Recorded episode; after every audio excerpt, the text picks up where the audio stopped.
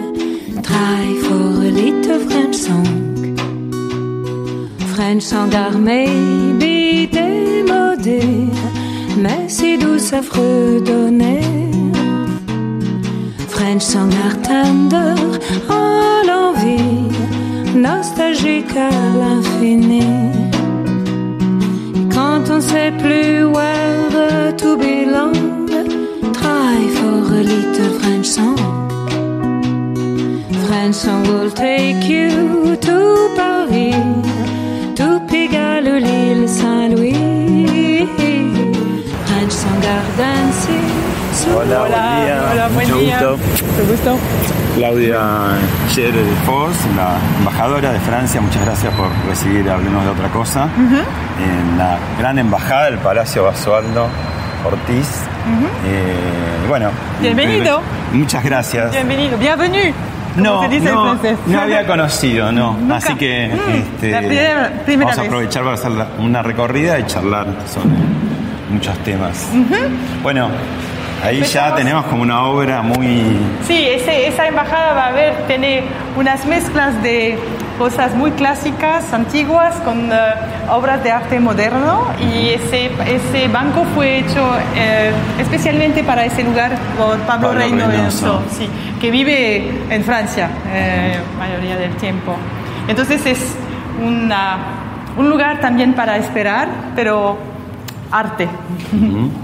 Bueno, es toda, toda la- la- el palacio está lleno de arte, de historia, de tradición, ¿no? Fue hecho 1912. Sí. Era un arquitecto francés, ¿no? Eh, fue un arquitecto francés, Paul Pater, eh, al cual eh, la familia Ortiz Basualdo pidió la construcción de un eh, eh, eh, hotel particular, como lo solían ver en París cuando visitaban a Francia. Y el, el arquitecto le diseñó un, un palacito, como lo va a visitar, teniendo en cuenta el- las especi- la especificidad del lugar. ¿es? Un, un- ¿Un little- un petit chateau.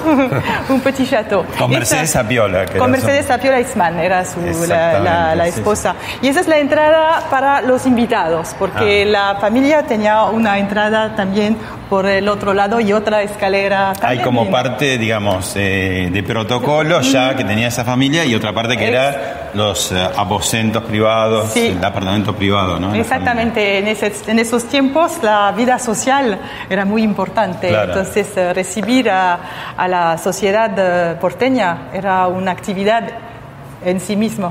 Sí. Y Francia eh, la compró en el año 39. 39, Un sí. año muy particular porque comenzaba justo la Segunda Guerra Mundial. Junto, junto la, justo la, la Segunda Guerra Mundial, es verdad. Creo que estábamos ya ahí, eh, alquilando el lugar, Ah. pero lo compramos a ese momento. Perfecto. Y me, me alegro que eh, hayamos tenido esa oportunidad Sí.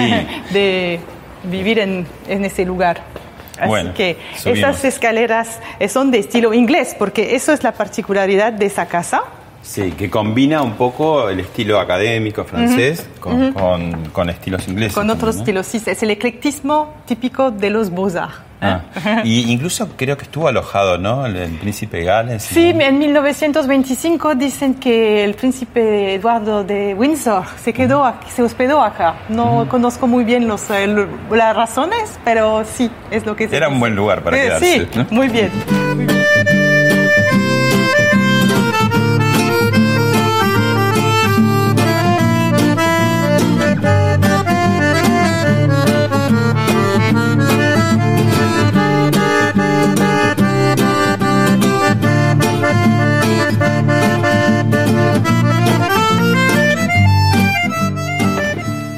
Bueno, aquí llegamos a la rotonda que permite así tener la, la vista sobre todos los diferentes eh, salones que tienen eh, eh, objetivos diferentes y ese lugar también combina un estilo muy inglés con obras de arte eh, contemporáneas. ¿no? Ese es un escultor francés, Emilio Gioli, que hizo esas estampas y una pintora, Claudia Sachs. Siempre la cultura y lo artístico muy presente, ¿no? Eh, y, y también los, los bajorrelieves y las esculturas, ¿no? Sí, Eh, todo, todo fue muy, muy eh, rafi- rafi- refinado. Sí, era una, una manera de, eh, de mostrar el poder adquisitivo de esas familias en esos tiempos. me decía que el entelado eh, anterior era más eh, era color o- más fuerte. o rojo oscuro. Entonces lo, se hacía más, mm, más oscuro todo el lugar y Claro. ahora con eso... Y tiene estos toques de, de luz y de, de color con, con las obras de arte. ¿no? Sí. Entonces es como un gran conector este, Este, hall, digamos, a, a- a lo- a los grandes salones. ¿Por Sí. cuál vamos a empezar? Vamos a empezar por el comedor, si quieres, vamos a ir de la derecha a la izquierda. Eh, ese comedor también está en el, en el estilo más bien inglés. Dicen que emula el comedor del Palacio Real de Oslo, Eh, pero tiene un estilo en particular, esas, esas mesas de la, de la época de- de- que dicen de Queen Anne, de, la, de, la, de Inglaterra eh, del siglo XVIII. ¿Eh? Y esas obras son eh, obras de una artista argentina, Alicia Penalba, que vivió mucho Muy tiempo conocida, en sí. Francia. Sí. Sí. ¿Las obras están eh, permanentes o hacen también a veces rotaciones de, de obras? Están esas obras eh, que le acabo de mostrar, se, se pusieron aquí en 2013 cuando se renovó todo ese, ese piso eh, y el servicio de decoración del Ministerio de Relaciones Exteriores es el que escoge y, y- y nos presta eh, esas obras. Y ahí hay muchas recepciones, en general Mm. hacen, no, no son esas largas mesas, sino que tienden a ser. Eh, eh, no, la realidad es que en ese momento la mesa que ahí estuvo desde el tiempo que compramos la, la casa en 39 está en renovación en Francia. Ah. la mesa con sus sillas muy especiales está restaurándose. Y como sabe, ese tipo de restauración tarda bastante. Lleva un tiempo. Entonces, bueno, tenemos que... Y que, eh, a- a- metiéndonos un poquito en la rutina de, de- de- de la diplomacia, ¿qué, qué, qué tipo de recepciones y cuándo y qué frecuencia? ¿Qué Ah, mm, hay, hay dos o tres eh, recepciones por semana. Eh, alternan eh, desa- eh, almuerzos.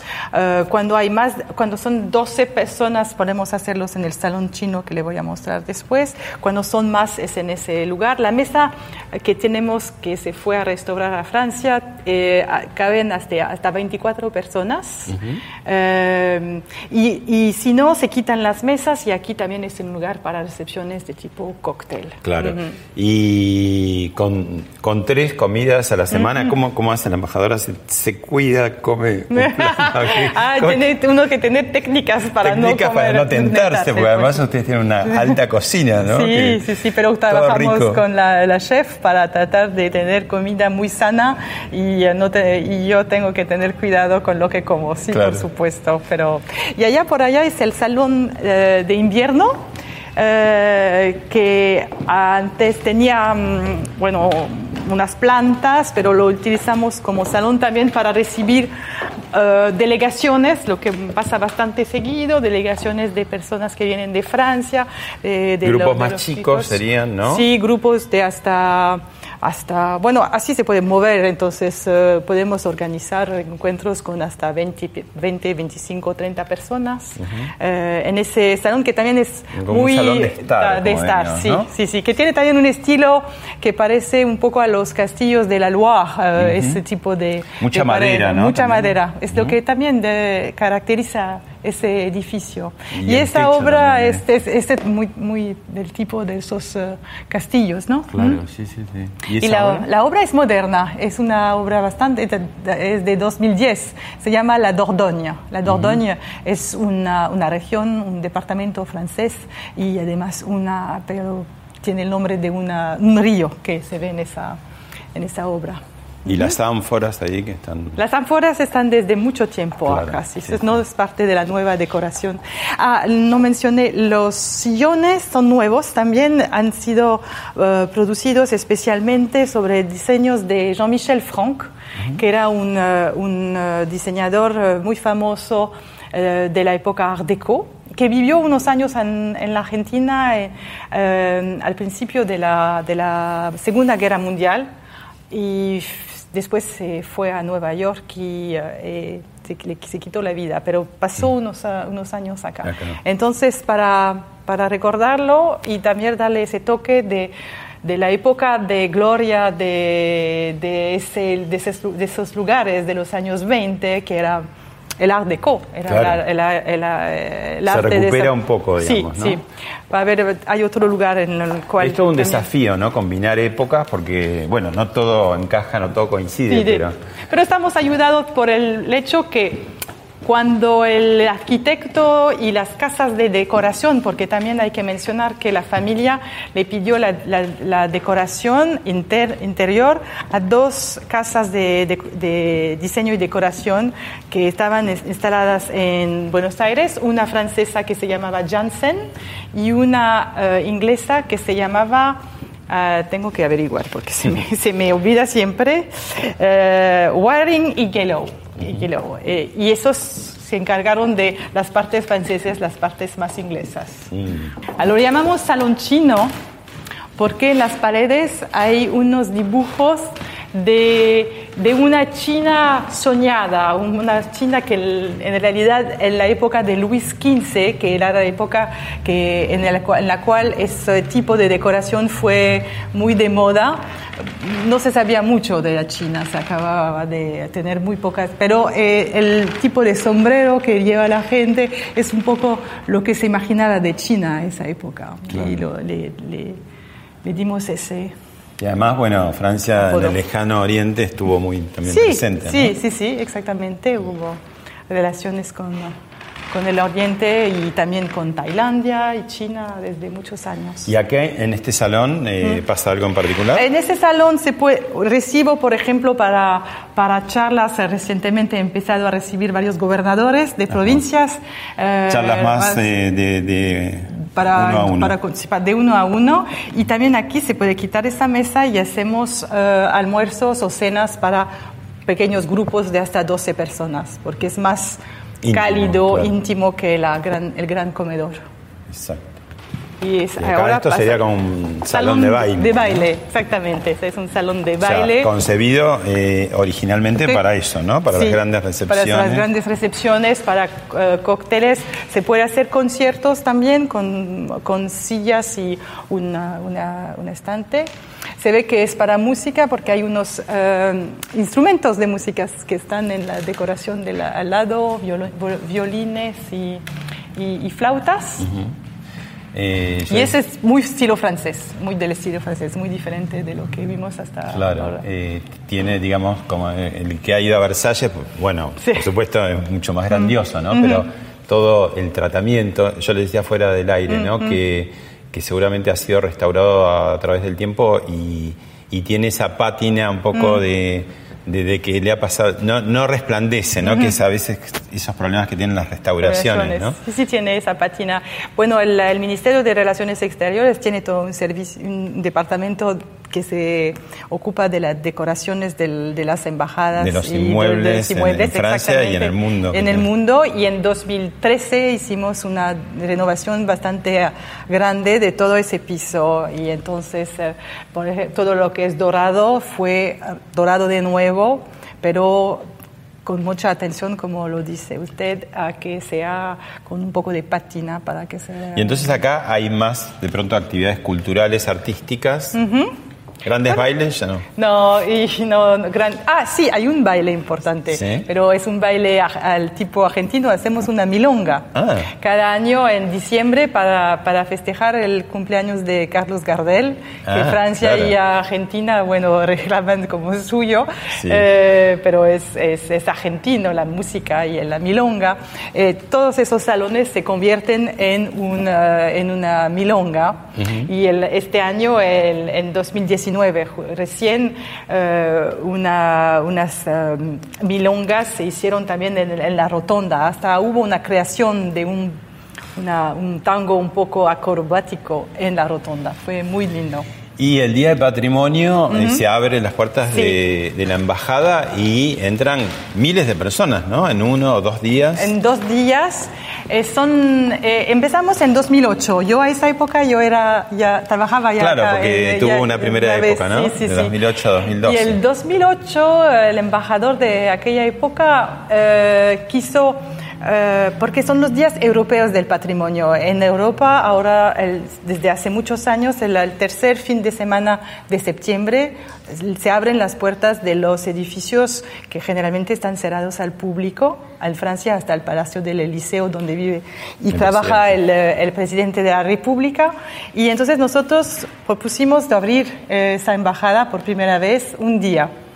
Fue el éxito tan grande que seguimos desde entonces, pasamos de un día a dos días y desde el segundo año lo hacemos con la ayuda muy valiosa del gobierno de la ciudad de Buenos Aires que nos presta sus guías y son más de 20 guías que vienen para acompañar grupos de 40 personas que recorren todos esos salones con muy interesantes O sea que eh, tenés que estar atentos, los los que están viendo el programa, a la próxima convocatoria. Sí, ¿no? va a y que ser- se tienen que anotar, se entran en la página de No, internet. no se, no se anotan, solo hay que hacer cola y es muy larga. Ah. Pero eh, si uno eh, tiene mucha paciencia, y los argentinos tienen mucha paciencia, acaban por entrar. Bueno, y ahora estamos entrando a lo que sería otro comedor, parece. Eh, no era comedor, lo llamaban fumoir. Entonces se supone, creo que en una época debía haber sillones y era el lugar donde los hombres se venían a fumar cigarros. Ah, acá, una- acá. parece una sala de situación también. ¿no? También nos, nos sirve en este caso y, en- y lo que es cierto es que es la sala donde se reúnen todos los responsables de la embajada una vez por semana en este lugar. Es la sala de, de- para reun- de reunión. de coordinación de, coordinación de- de y temas y de rutinas eh, que tienen por delante. Exactamente, como tiene mesa muy grande. También esa mesa lo pusieron al- cuando renovamos el, el- el piso. Y tiene una monumental chimenea de, de estilo Renaissance, eh, también que se encuentran en unos castillos de, de la Loire. Ese tipo de, de chimenea impresionante. que es mármol de, de de, distinto de, de to- tipo. de distintos colores para, para Y como siempre hay alguna obra de vanguardia. esa, esa es nueva, es la que pusieron en 2013 de, una, de unos eh, artistas eh, modernos y que pone su toque. Y por supuesto, es eh, las sillas tienen algo de Ah, eh, claro, que se, eh, eh, se encuentra dialogan con exactamente los con el de- color del mármol. Qué bueno. Y ahí se, se acaba ese, la- esa larga mesa en una, una biblioteca también de Esta es una biblioteca que era eh, originalmente. Mente biblioteca, sí, Ajá. exactamente. También esos, eh, perdón, esos eh, eh, sillones fueron hechos del estilo de Jean-Michel Franck, ¿eh? con de- dibujos de Jean-Michel Franck, y, eh, y tiene unas eh, paredes de, cubiertas de, de madera también, muy cálido lugar. Ujú. También los tap- Sal- lo- todo lo que es eh, Las alfombras. son las alfombras fueron em, son nuevas y la- las, las pusieron en 2013. Y el parque. El parque es de eh, origen. Sí, lo- los parquetes son muy eh, excepcionales, pero Sí. lo, lo interesante es que se mantienen muy bien. Claro, Es una- fue muy buena calidad. Ya está para la casa en, en dos años va a tener 110 años Años, sí. construida. ¿no? Está perfecto. Está muy bien. Ahí también te quería señalar, señalar porque es muy incre- es increíble, ¿no? La, el, de- el nivel de detalle que hicieron para la decoración de ese lugar. Increíble. Bueno, y ahora entonces vamos al salón de baile, no vamos a bailar, pero charlaremos un buen rato. Bueno, y esta embajada por poco se salvó de la picota, ¿no? Porque cuando se habló de la extensión de la 9 de julio, de la avenida 9 de julio, que, que fue durante varias etapas, la embajada estuvo en riesgo, ¿no? Sí, sí, en los años 70 sí, me parece que recibimos la orden de de, de movernos. y- Desalojo. de desalojo. Y eh, bueno, creo que fue para lo mejor que el gobierno francés eh, no se negó a hacerlo y tuvimos también mucho apoyo del- de los vecinos de- de- del lugar y se mantuvo esa, esa embajada en el, casi en el medio de la 9 de julio. Claudia, ¿qué significa ser la primera embajadora mujer de Francia en Argentina? Es una cosa que no imaginaba que iba a tener tanto impacto. Me, me interesa, de, me fascina desde que llegué. Muchas veces eh, la- las personas que, con las cuales me encuentro me dicen, y sobre todo las mujeres, me dicen, ay, estoy muy contenta que eh, Francia haya mandado una mujer en, eh, como embajadora a la Argentina. Entonces eh, me siento muy orgullosa por eso, muy contenta que eh, el presidente francés haya decidido que en la Argentina, que es un país del G20, un país muy querido de los franceses, que cuenta en, la- en el escenario internacional, se mande una mujer. El presidente Macron y su, su esposa, bueno, él tiene también muchas políticas de promoción a, a la mujer, ¿no? Exactamente, es una, una- quiero, quiere desarrollar una diplomacia feminista, eh, quiere decir, bueno, darle mucha importancia en todos los proyectos que eh, tenemos en el mundo para ayudar a las mujeres eh, y, y también en la diplomacia, que, las, que el techo de cristal que existe, de vidrio, que existe en, en muchas administraciones, no sea tanto para las mujeres francesas. Es que la diplomacia fue durante mucho tiempo un, un territorio exclusivo de, de hombres, Sí, ¿no? sí, sí. Y muy Eh, formal también. formal y eh, para los hombres también, bueno, quizás era también más fácil para los hombres al ir muy lejos con una esposa que hacía todo el trabajo de ayuda, pero a, a lo- a los hombres les quedaba más fácil eh, viajar. Ujú. Claro. Y entonces era, por ejemplo, estudiar eh, tanto ciencias políticas como lo que es la, la carrera de relaciones internacionales, también como un coto, entre comillas, en muchos casos cerrados al hombre, ¿no? Como que la mujer le, le costó llegar o no sé si porque era cerrado de los hombres o porque a la mujer no le interesaba o, o la- las dos cosas. ¿Cómo, cómo lo ves? Es el- lo que pasa en el Ministerio de Relaciones Exteriores francés es, es que el- hay, hay, hay muchas mujeres, pero no tienen los cargos mm, importantes. El Eh, techo de hay- cristal. Hay, el techo de cristal, sí, sí. Eh, porque es, es hay mucha, muchos funcionarios, se entra por concurso, por examen, eh, y, y hay diferentes nive- niveles para diferentes cargos, y en los cargos más administrativos eh, hay más mujeres que en los cargos de ejecutivos, por supuesto. Bueno, el mundo diplomático, decíamos, era- está lleno de formalidad, pero se va de a poco desacartonando. Y Un ejemplo de ello es que pasó por, por este programa eh, antes eh, que usted, el embajador eh, Mark Kent, el embajador de Gran Bretaña, y ahí tenemos un fragmento del programa para mostrarle. ¿Sí? ¿Aprendió tango o no? Todavía no.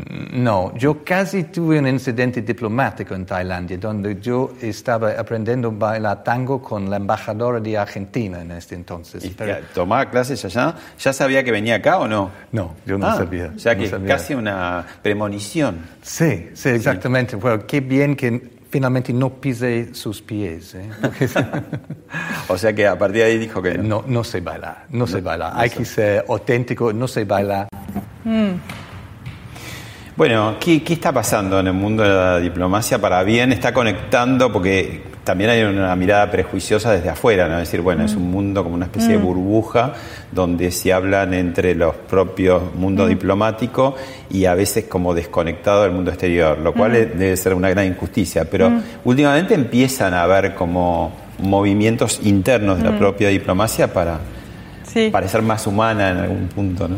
¿Qué- Al, al menos para mostrar que lo somos y que estamos eh, bien en contacto con la, la sociedad en la cual trabajamos. Es verdad que lo, lo hacíamos, pero quizás no se sabía tanto eh, que eh, lo- los diplomáticos son gente como, los, como todos y que tienen también bueno, eh, hobbies eh, y les encanta estar eh, bien conectados en la sociedad en la cual viven. Bueno, a propósito de eso, tenemos eh, un video donde vemos uno de sus hobbies.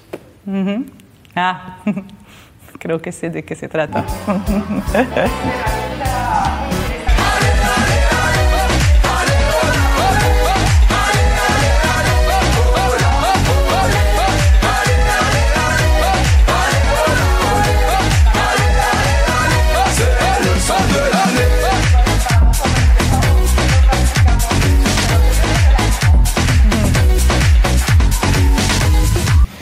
Otro, otro territorio exclusivo del hombre que también se rompió. Sí, sí, la- el fútbol femenino es una fue como hubo la, la Copa del Mundo de fútbol femenino en Francia, se habló mucho de ese tema en Francia y también hubo todo el tema de la profesionalización del fútbol femenino en, eh, en la Argentina. Nosotros seguimos con mucho interés eh, ese desa- el- se- lo, lo que pasaba en, eh, en lo que se refiere al fútbol femenino en la Argentina y su profesionalización.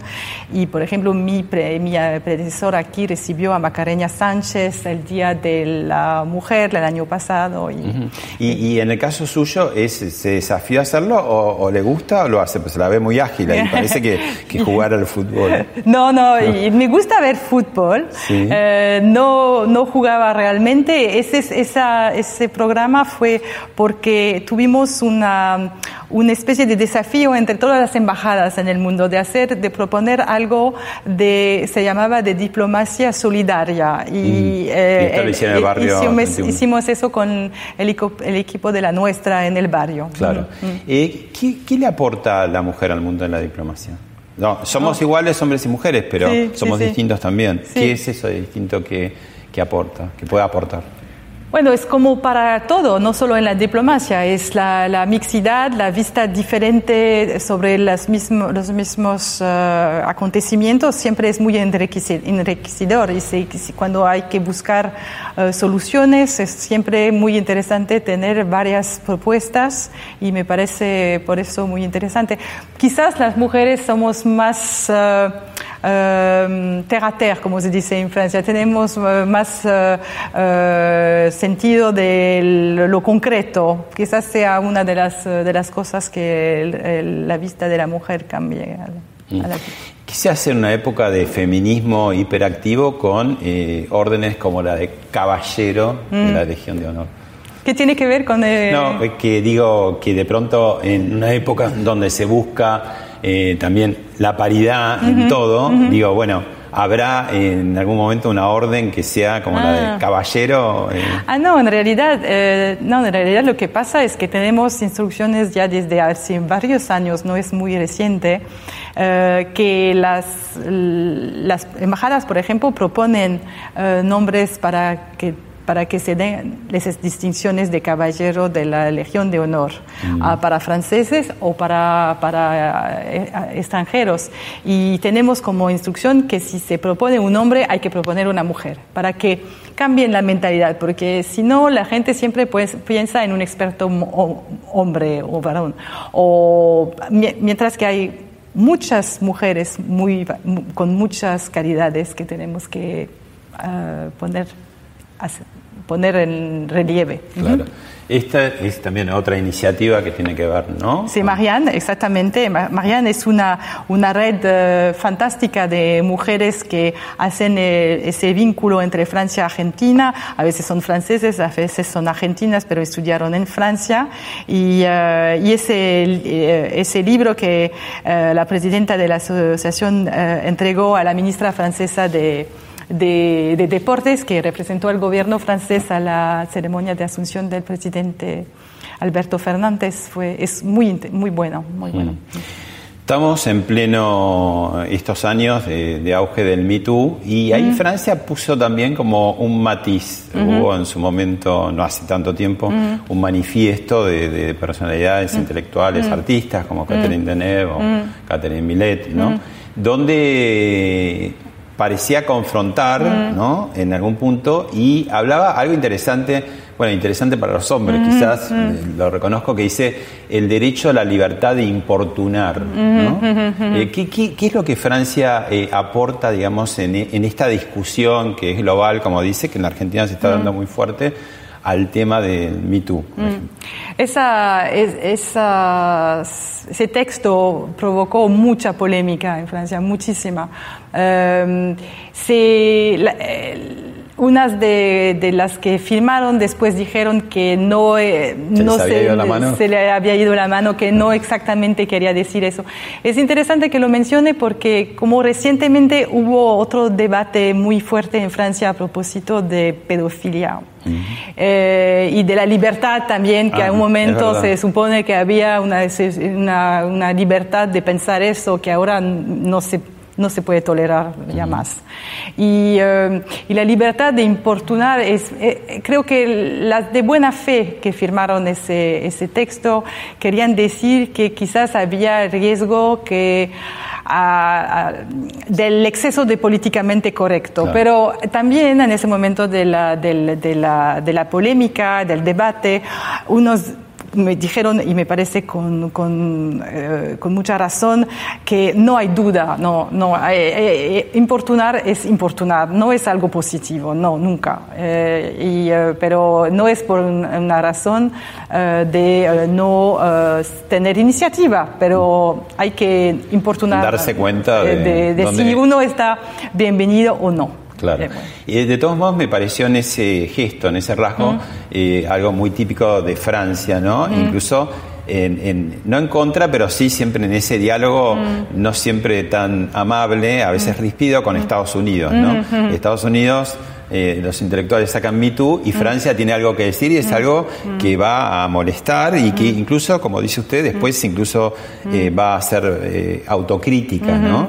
Y yo creo que es interesante eso, porque de, de pronto cuando en estos movimientos obviamente siempre empiezan muy jacobinos y ahí me parece que Francia la cosa de la liberté este, quiso jugar esa pieza, ¿no? Quizás se pasó o no, se verá en el tiempo. Sí, pero y- eh, el debate es muy fuerte siempre en Francia. Todo el mundo deba hay muchos debates. Empieza uno eh, hablando de igualdad eh, entre hombres y mujeres, después de las relaciones entre hombres y mujeres, del consento, del no consento. Pero igual ahora mismo el tema de la, la- la ministra encargada de la igualdad también tiene mucho. hay, hay todo el tema de la violencia doméstica que es muy fuerte y eso no, está desconectado del tema, porque el tema de la relación de dominación masculina tiene que ver con la violencia doméstica y hay muchas cosas que, sobre las cuales tenemos que trabajar como sociedad para mm, ver hasta qué nivel hay cosas que cambiar y hay cosas que conservar.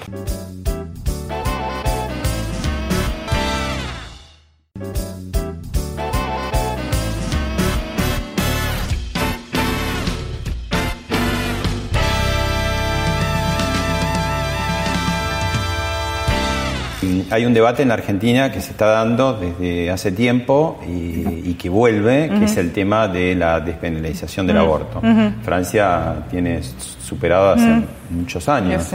Sí. ¿Cuánto? ¿Cómo, qué, eh, ¿Cuántos años? más o menos? 74 creo es la... la- la- la- la- ¿Y la qué recuerda? ¿Fue, fue muy problemático, muy controversial? Sí, sí, fue un, fue un debate durísimo para la ministra Simone Veil, que era la ministra de Salud de esa época. Y recientemente lo, lo- estuvo de nuevo en la actualidad porque eh, el presidente francés decidió que Simone Veil, que había fallecido, se fuera eh, trasladar sus restos en el Panteón, que es el lugar donde en Francia est- están los hombres y mujeres ilustres. Claro. Eh, y eh, Simone Veil fue muy recordada por eh, el- el- la batalla que ella Tuvo, luchó, tuvo para, para lograr esa, porque fue el debate en esa época, mostraron imágenes del- de, la, de la Asamblea Nacional, cómo se con- tu- la- las, la- las críticas, la violencia que, que- que- que tuvo para... Sí, sin exponerla a, a una postura poco diplomática, ¿qué, qué recomendación haría como, como francesa y que tiene tantos años esta ley en Francia frente a un debate que eh, recién comienza en Argentina? Eh, el de- bueno, no sé si recién comienza en la Argentina, No, tiene pero, un rato, pero, eh, digo, bueno, va a seguir, comienza- va a seguir y va a seguir por Claro. lo que se ac- acaba de pasar ayer todavía, todavía también. Y eh, es verdad que entre el, cuando mencionaba en ese video que habían cambiado cosas en la Argentina, eso yo estuve hace 10 años, ahora entre lo tanto hubo el proyecto de ley que, que tuvo media sanción y que no fue sancionado en el Senado. Ahora eh, hay, debe de haber discusión en la sociedad, pero como francesa que, que, que, eh, goza de un derecho desde los años 70, eh, no puedo, y representante del gobierno francés, mm, yo no puedo decir que no me gustaría que las argentinas tengan el mismo, los mismos derechos que los, las francesas y que el tema de la salud y de, de la mortalidad eh, de las mujeres es, es, es muy importante eh, tener en cuenta que es una cuestión de salud también. Otro tema que tienen superado ustedes en Francia por el propio, la propia lengua es el lenguaje inclusivo, No. que es un tema que en Argentina está teniendo como cada vez más movimiento, ¿no? Sí. Incluso está incorporando el les, que es propiamente de- del lenguaje francés. Eh, el, te- el tema de la escritura inclusiva fue también, es también discutido en Y Francia. es parte de todo este Sí, sí, de, de- discusión, de la inclusión, de hacer que en la, en la gramática el masculino siempre gana al femenino. Esta, esta, eh, esta supremacía masculina está escondida en muchísimas, En muchos en muchos Pero la lengua de detalles. ustedes está bastante superada ya de origen, No, hay bus- tanto. ah, ah, está muy presente en la lengua francesa También. también. Entonces es también Y un está tema. esa discusión de, porque después está lo poco práctico de decir, bueno, si tiene que nombrar al mismo tiempo, ¿no? Sí, o también hay unas palabras que se utilizan también al femenino ahora, que antes o o- o únicamente existían en el eh, masculino, como auteur, autrice, au- autor, autora. Eh, en francés había solo aut- auteur y ahora hay autrice, eh, chef, chef con FE, bueno... eh, Hay varias hay- palabras que eran solo masculinas que se sí, están se, se están feminizando, feminizando, ¿no? exactamente. Pero también está el debate que viene, que ya está instalado, que es el no binario, entonces que tampoco se, se Mm. Siente representado por el masculino o el No, femenino. femenino. Ese no estoy tanto al- muy al tanto que ya exista tanto en Francia, hay que Claro. decir. Bueno, le, le invito a ir al túnel del tiempo. Ah, bueno. Paris, Paris outragé, Paris brisé, Paris martyrisé, mais Paris libéré. Estas famosas palabras fueron pronunciadas por el general de Gaulle el 25 de agosto de 1944 frente al Ayuntamiento de París, después de que fuera oficialmente liberada tras cuatro años de ocupación nazi. Todo comenzó unos días antes con un levantamiento popular. La resistencia se organizó y se intensificó con desobediencia, huelgas, barricadas y enfrentamientos. Las SS estaban a la defensiva y sufrieron duros reveses. En la batalla de París murieron 1.600 miembros de la resistencia y 3.200 en las filas alemanas. El 25 de agosto por la tarde, tras la capitulación de las tropas alemanas, el general de Gaulle hizo una entrada triunfal en los Campos Elíseos, acompañado de los tanques de la 9 y de la segunda división blindada. Se impuso a los ojos de los estadounidenses como el jefe incontestable de Francia y su obstinación en que fueran los franceses los que liberaran la capital permitió que el país se sentara en la mesa de los vencedores. Decíamos que, que este palacio ha sido comprado en el 39, Ok, justo sí. cuando empezó la guerra. Y qué, qué periodo difícil, complicado, trágico, ¿no? Para, para Francia, para Sí. París ocupada, ¿no? Sí, Eh, la Francia fue ocupada, cu- como lo, lo recuerda el documental, cuatro años. Así que el día de la liberación de París es muy, muy importante. Tiene vínculo también con la Argentina porque sé que la comunidad francesa en la Argentina ese día se reunió en la Plaza Francia para festejar la liberación de París. Y me acuerdo que eh, regularmente tenemos ese momento también con, eh, de, de recuerdo en la Plaza Francia. Eh, es importante porque, bueno, fue- fueron años muy duros. La batalla para la liberación de París también fue muy, muy difícil. En las, en las calles de París se ven ah, bastante a menudo unas placas con aquí murió eh, ese resistente el día de la liberación de París. Eh, es importante porque, cuatro, bueno, el 18 de junio de 1940, el, la, el appel du, du 18 juin del, del eh, general de Gaulle es, eh, sigue una fecha muy importante en Francia, de una fecha de no dejar, no abandonar, ¿no? Porque habíamos sido ocupados, se había instalado un régimen con colaboración al régimen nazi, pero había que seguir resistiendo. Desde Londres el, el- el general lanzó ese llamado a la resistencia y es una de las bases de la República Francesa de hoy. Bueno, ahora la, la llevo a un hecho más eh, moderno, más contemporáneo, que tiene que ver con, la prote- con una protesta social Ajá. de los chalecos amarillos Sí. y que tiene que ver con muchas protestas que están sucediendo en el mundo. Lo vemos y lo charlamos.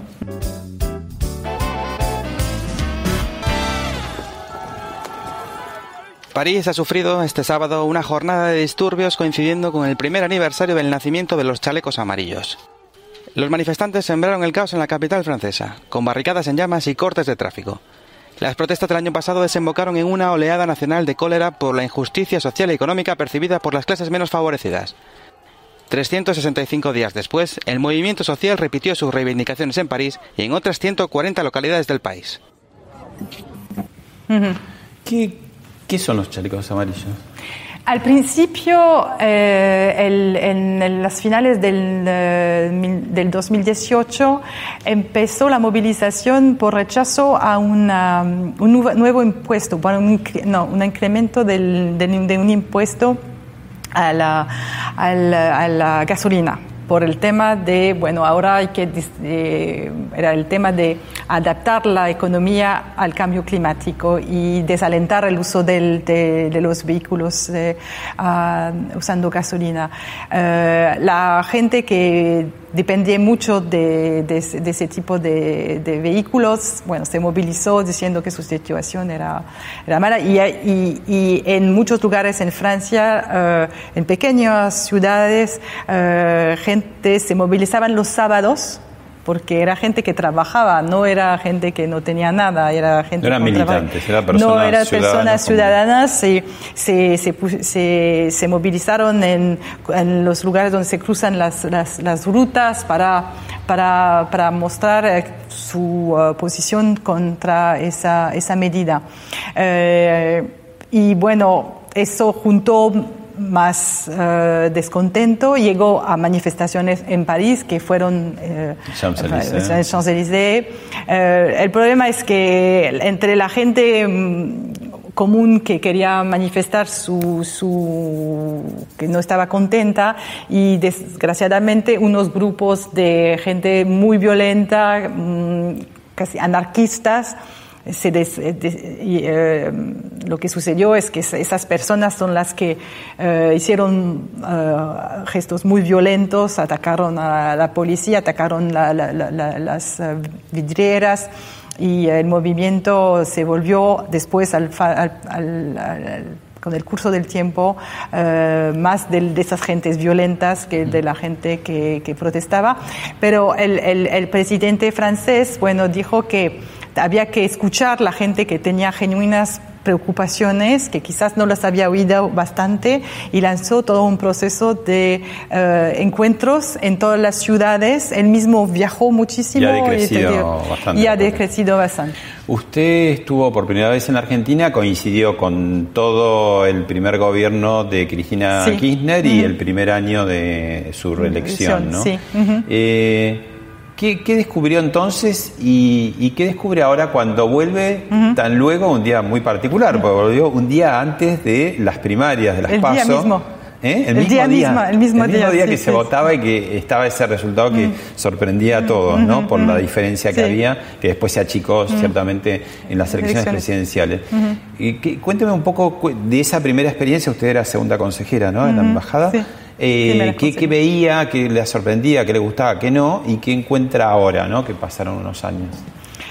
Cuando estuve acá, llegué poco tiempo después de la crisis del campo y, eh, bueno, seguí la manera con la cual la economía argentina se ajustaba a los desafíos de la crisis mundial del 2008 también, eh, que empezó en, eh, en, esa época, que se desató en Estados Unidos y después impactó el resto del mundo, cómo eh, descubría ese momento cómo era vivir en un país que, en el cual la política era vivir con lo nuestro. Es, mm. muy es interesante porque también hay movimientos en Europa de vez en cuando o en Francia que tienen esa idea y de, cerrarse. de cerrarse y era interesante ver vivir experimentar en la Argentina lo que era, eh, eso me pareció muy interesante.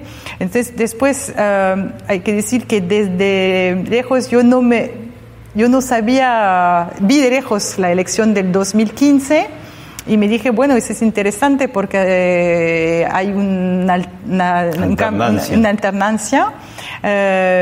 y bueno, llegué cuando otra vez hubo otra alternancia, ese, eso demuestra una, una madurez eh, política en este país, de, de, los ciudadanos argentinos que van a votar, que tienen, bueno, opiniones diferentes, pero respetan el, el resultado de elecciones en 2015, otra vez en 2019. Y que aún, eh, digamos, volviendo un poco a, las conatos y rebeliones, teniendo Chile, Ecuador, Colombia, Bolivia, muchas situaciones de de protestas complicadas en la calle. Bueno, la Argentina eh, eh, tuvo esta transición tan fuerte, porque es muy contradictoria con, el gobierno anterior. Por ahora tocamos madera este, en paz, ¿no? En paz, sí, sí, sí, sí, sí quizás también, bueno, tiene que ver, bueno, de haber elecciones, elecciones que se respetaron, que como digo, porque es un país con eh, eh, mucha cultura, mucha educación, así que bueno, eh, eso permite casi también ayudar, porque también tuvieron el ejemplo de 2001. y me parece que mm, muchos argentinos siempre comparan con esa época, dicen, no, las cosas no están tan mal como en 2001, entonces, mm, eh, y, no quieren regresar a una época como esa, entonces también quizás se, se, volvieron más eh, sabios. Claro. Leí por ahí algunas declaraciones suyas que decía que en lo inmediato será eh, difícil que las empresas francesas tengan confianza en la Argentina. ¿Por qué? Eh, porque unas, las políticas, unas partes de las políticas económicas que el gobierno actual y también el presidente, porque, por ejemplo, el CEPO empezó justo después de las primarias, eh, vuelve en la situación más complicada para inversores extranjeros. Seguridad jurídica, está inestable.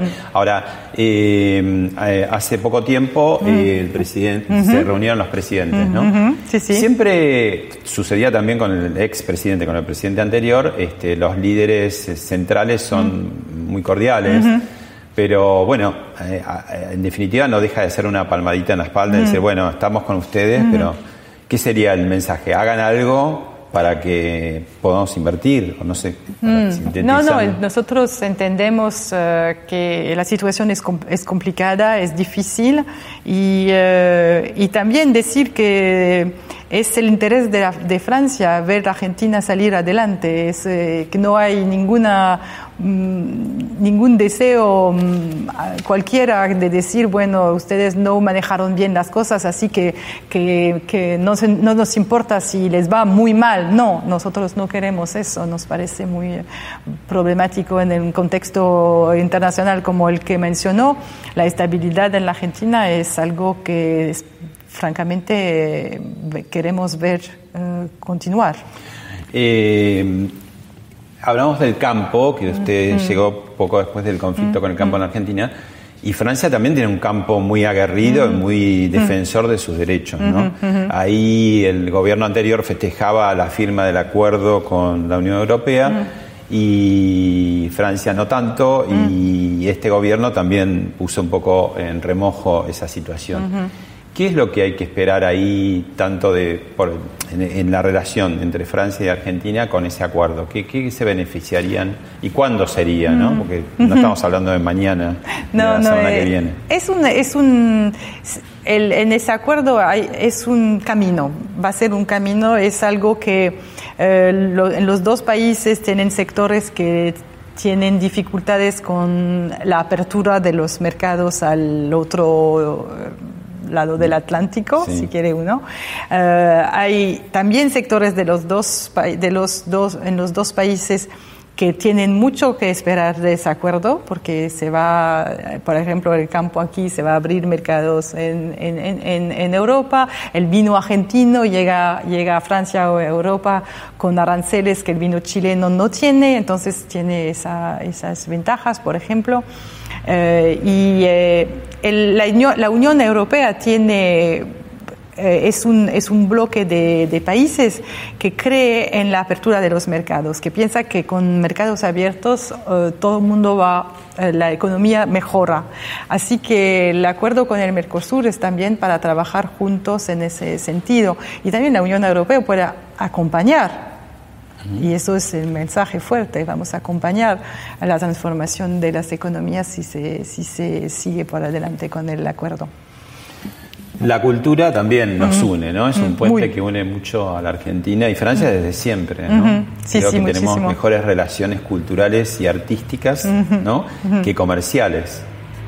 Oh, sí, pero están buen, no están malas las relaciones comerciales. Hay 250 empresas aquí, Carrefour mm, muy conocido, no es un país en el cual la presencia eh, comercial francesa sea tan tan no sean importante. Y podría haber más si se arreglan algunos detalles. Sí, sí, siempre el, el, potencial argentino es fabuloso, entonces eh, hay mucha, muchas ganas de las empresas francesas eh, eh, de venir a acompañar la, el desarrollo argentino. Y aquí un poco también la relación con, con nuestro propio mundo artístico. Sí, artístico. esa, esa era la, la, cena de gala de la, de la Cámara de Comercio franco-argentina. Eh, y eh, Mirta Legrand eh, aceptó la invitación y nos acompañó. Esa es la directora de la, de la Cámara de Comercio. sí, las relaciones entre, entre los dos países culturalmente desde esos, esos edificios muestran qué fuerza había entre los dos, pero también en los años ¿no? Vienen muchos franceses Victoria Ocampo es un símbolo de eso, porque ella con su revista, bueno, Sur, eh, también introdujo mucho de la, de la cultura europea a la Argentina y, y también eh, bueno, hubo visitantes muy famosos aquí como eh, Albert Camus, que vino y recientemente hubo el manuscrito de la peste en, el, en la Biblioteca Nacional. Sí, y vienen muchos turistas, digo, franceses, ¿no? Por año es una cifra que... Más de 100.000, 120.000 turistas franceses vienen cada año. Es mucho. Mm. Bueno, la última, embajadora. ¿Qué, espera de la Argentina para su gestión? Mm. ¿Y qué podemos esperar nosotros los argentinos de su gestión? Mi gestión quiere ser una gestión eh, que se conecta con toda la sociedad argentina, como exactamente como lo comenzábamos antes, no solo con diplomáticos, no solo con dirigentes, pero con toda la sociedad. También no solo con Buenos Aires, con las provincias. Voy a tratar, y sé que no es muy fácil porque muchas cosas siempre nos, nos, nos atraen acá, pero a viajar y a encontrarme y a interiorizarme con la situación en todas las provincias. Si puedo, en los eh, tres años voy a ir a todas las provincias al menos una vez. Eh, yo y mi equipo también de la embajada, sector comercial, sector económico, todos los sectores eso, y lo que espero, por supuesto, es estoy llegando en un país que estuvo en recesión económica dos años seguidos, es que en el tiempo de mi gestión acá, la Argentina crezca de nuevo la economía y que la, la gente viva mejor. Muchas gracias, embajadora. Gracias.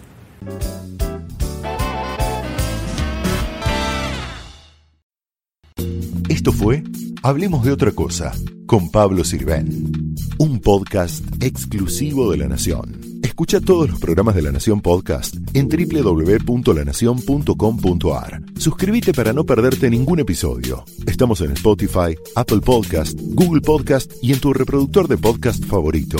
Seguí escuchando La Nación Podcast.